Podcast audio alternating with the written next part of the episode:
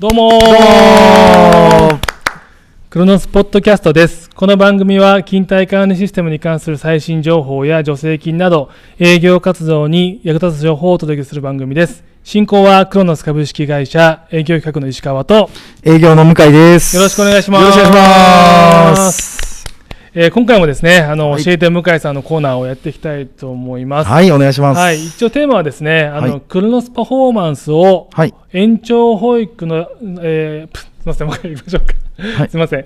えっと、今回のテーマは、はいえっと、クロノスパフォーマンスを延長保育の集計で使用したことありますか？というテーマでお。話ししたいと思います。まあ、あのね、クロノスって、まあ、労働時間の集計するソフトだと思ってますけども、はい。あのやっぱりね、残業っていう概念は、まあ、延長保育も、まあ、似た似たようなもんなんで、はい。はい。まあ、はいあると思うんですけど、この辺のね、ちょっと話をしていきたいと思います。はい。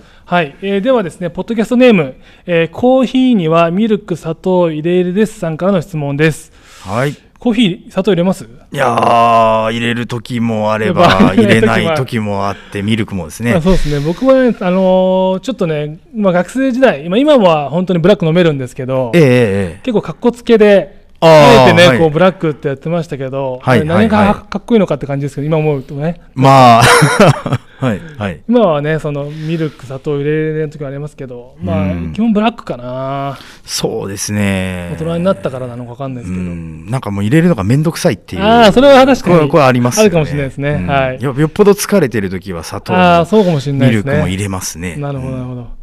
で、ちょっと本題にね、行きたいと思います。えっ、と、はい向井さん、石川さん、こんにちは。はい、こんにちは。いこんにちは。えっ、と、いつも楽しく、ポッドキャストを聞かせていただいております。えークロノスパフォーマンスでは、労働時間の集計をするソフトだと思いますが、えー延長保育を集計で使ってみたい、またお客さんに提案してみたいと思います。はいそういったご提案をされた経験ってありますか？もしあれば教えてくださいというね、はい問い合わせですけれども。はい。向井さん、いかがでしょうか？そうですね。あの、結構あります。あ結構ありますはい結構あります。これは、あのーまず、えー保育園とかで、えーまあ、その保育士の方々の勤怠管理というのはもちろうんんクロノスで行って、うんで、プラスアルファで、えー延長保育は、あの、基本的に、えー何時を過ぎたらとか、うんはい。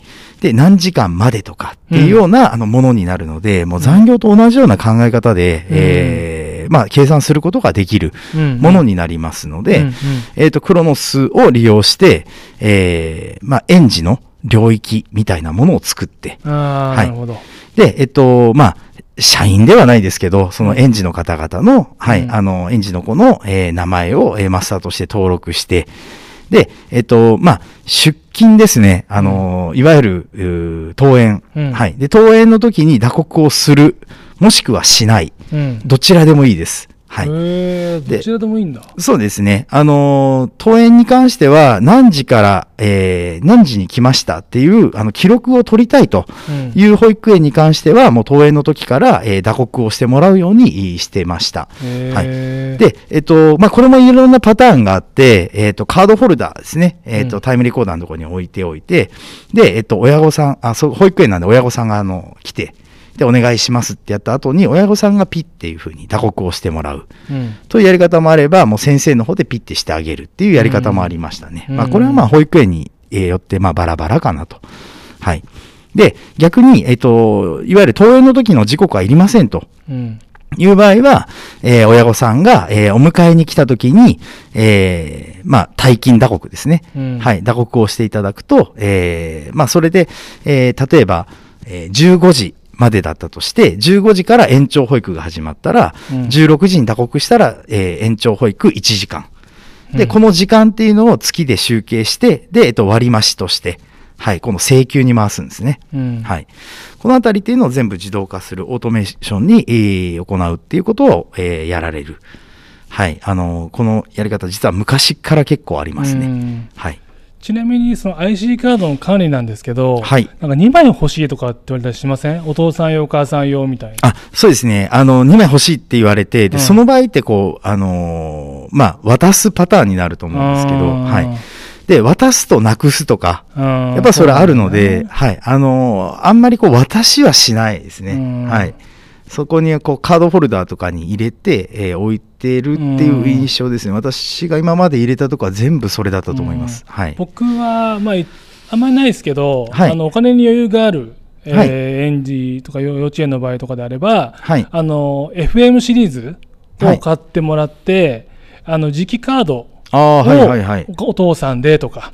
で、えーとお母さんは IC カードでとか、はいなんかこう、まうんとまあ、先生が管理するのが磁気カードで、はい。家族が管理するのが IC カードでみたいなことはありましたね。ああ、お金持ってますね。お金持ってますね。まあ、そういうふうに相談で単価上げることもできたりだとか、はいはいはい。あと、多分これ、あの先ほど登園とかって話もありましたけど、はいやっぱ名前を変えるっていう部分でいうと、やっぱり EZ よりも Z の方が、あそうですね。うん、はい。パネルの名前も変えられたりするんで、はい。Z どうですかみたいな話はあるかな。はいはいはい。うん。そうですね。Z も、うーん、入れたことはありますね。確かに。うん Z というか、まあ当時は X とかでしたあけどね。はい。僕結構 Z 派なんですよね。っていうのも、はいはいあの延長保育って、まああのはいよく延長保育する方はなんか定期みたいな概念があって、僕が導入したお客さんなんですけど、はい。あの例えば定時が、まあ、終了が、えー5時17時、はいだけどいつも会社のことがあって18時まで延長するよっていう方は一定額払ってくださいみたいな。はいはいはいはい。たまにしか延長保育しない方はその17時から都度お金を払うんですけど、その時にいつもは17時に迎えに来てるんだけどはい。今日たまたま19時になっちゃうよっていうケースあるじゃないですか、ええええええその時に園先生の方はやっぱ不安になっちゃうみたいなんですよね、はい。あれいつもはい17時に迎え来てんのに、なんで今日来ないんだろうみたいな。はいはいそういうはい。時に、あのピッてね、こう出勤とか、まあ、いわゆる登園か、はい登園をしてもらう時に、はい。あの何にも意味がない、いわゆる労労働時間には関係ないあの自由として、延長の円に1900っていうね、延長の円19時みたいな自由を押して、ピッてやってもら。そうしてもらって、あれ17時になって、あおかしい迎え来ないなと思って、通信すると、自由のところに延長19時って入ってるんですよ。あはいはいなるほど、はい今日は17時じゃなくて、19時に迎えに来るんだなみたいないうような、はいはいはいコミュニケーションツールとして G をね、使ってもらうっていうケースもあったりするんで、結構ね、やっぱりテレタイム Z の方がおすすめかなと思いますね。はいはいはいはい。そうですね。そのやり方はありですね。うんやっぱ、りあの、おね、急に延長しちゃうことがあるんで、うんそれをね、毎回毎回もちろんノートにね、こう書いたりはするんですけど、それをね、ちゃんと見てくれてる先生もいれば、見てくれてないはい先生もいたりするんで、はいはいそうははないっちゃうと、やっぱりこういったあの自由でね、コミュニケーションを取ってみるっていうのも、すごいいいのかななんて思いますけどね。そうですね。はい。あと、うちはその計算式がね、非常にいいので、はい。でその最終的な合算はいはいってはい。いうのも、やっぱり、あのね、延長保育だと本当に1分単位で、はい。あのね、いくらになっちゃった、ずれちゃったとかっていうことがあるので、やっぱうん客観的な時間管理がいいよねって言われたりするし、その、ね、総額いくらみたいなところをもう帳票で出すこともできるんで、はいはいあの今はい。回の、ね、お問い合わせいただいたあの方からすると、やっぱり延長保育をね、うんクロノスパフォーマンスで管理するっていうのは非常にありかなと思いますね。そうですはいね。はい。結構あの保育園よく見たらうちのテレタイム入ってたりするんで。ああ、はい。そう、そうですね、はいうちの近くもありますね。ああ、はいはい、はい、よく聞きますね、はいそういうの。ああ、ううちの保育園、ああの、テレタイム X でしたよとか、なんかそんなに昔よく聞きましたんで。はい。はい、ぜひあの、これはね、あの初めてという結構あるあるなはい。ご提案だと思いますんで、はい。ぜひあのもしねあの園幼稚園とか保育園あればご提案してもらうといいかなと。